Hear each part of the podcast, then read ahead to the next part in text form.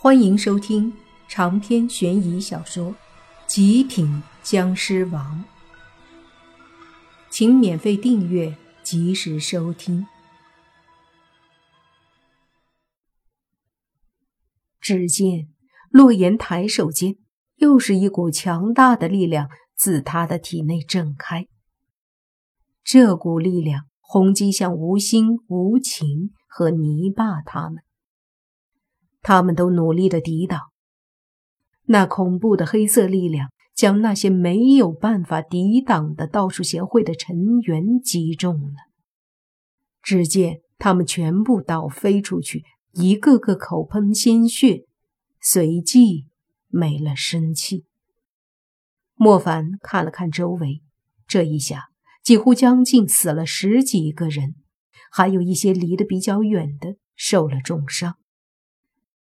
他们亲眼看到了洛言把这十几个道术协会的成员杀死，亲眼看到了洛言把那张会长杀了。这要是传出去，显然会给洛言带来不少的麻烦。心里思量一番之后，莫凡做出一个决定，对宁武星和吴情他们说：“帮忙，跟我一起制服他，我带他离开这儿。”目前来说，唯一能够解决的方法，便是带洛言离开这里，找个没人的地方待着，想办法解决这个问题。这样还能阻止他继续杀人，也能少惹来更多的麻烦。宁无心和无情他们听到后，迅速的冲上前来。莫凡见状，三人呈三角状将洛言包围住。然后一起爆发湿气，形成了一个湿气罩子，将洛言罩在其中。洛言剧烈的挣扎着，他身上的黑色气息不断的爆发，手掌更是接二连三的拍击在那湿气罩子上。可是那罩子却是由三人的力量凝聚而成的，非常的坚固，并且不断的有湿气注入其中。尽管洛言的破坏力很大，但要在短时间内突破出来也并非易事。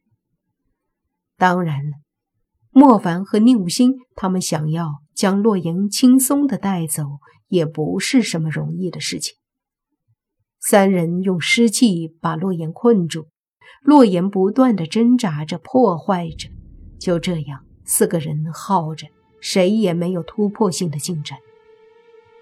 那道术协会的成员相互对视着，一个个都看向洛言。其中一个中年人对着那些道术协会的成员大喝：“他杀了会长，还杀了我们这么多人！一起上，将他抓住！”那些道术协会的成员们立马一拥而上，对着莫凡他们包围过去。莫凡见到这一幕，知道自己担心的情况终于发生了。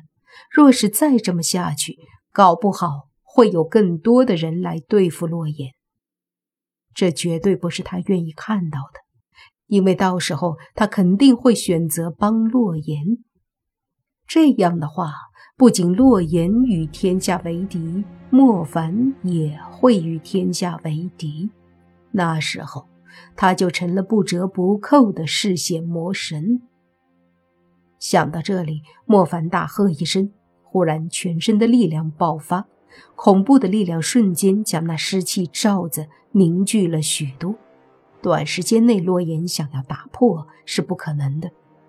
接着，莫凡上前，把湿气罩子用手抓住，随即对宁武星和泥巴他们说：“这里的事情就先交给你们了，我要带他离开。”去哪里？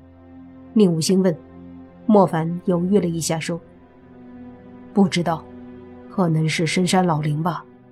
反正不会去有人的地方。”凡哥哥，我也去。”小狐妖对莫凡说道。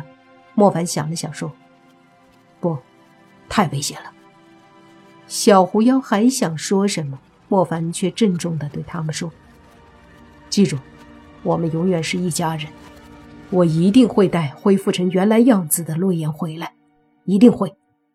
还有，我不在的时候，你们一定要小心，不要与正派或邪派有任何的冲突。我不想洛言受到伤害，也不想你们受到伤害。看着莫凡的模样，宁无心和无情、泥巴、小狐妖都有些说不出话来。他们很明白莫凡的意思，可能这一别，不知道什么时候才能再相见了。因为那个风衣中年人太过于强大，他对洛言下的手脚俨然是很难治好的。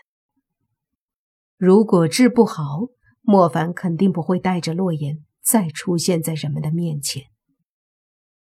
过了一会儿，宁无心郑重地对莫凡说：“放心吧，有我在，我肯定不会让他们受到一点点的伤害。”莫凡点了点头，随即在每个人的脸上扫过，最后停在了流着泪的小狐妖的身上，说道：“小萌，听话。”小狐妖咬着小嘴儿，点点头，随即说：“凡哥哥，你一定要带着洛言姐姐平安回来。”莫凡说：“一定。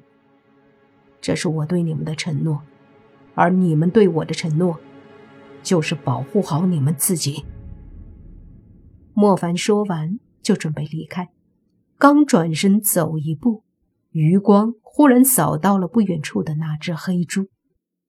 黑猪见莫凡看过来，有些尴尬。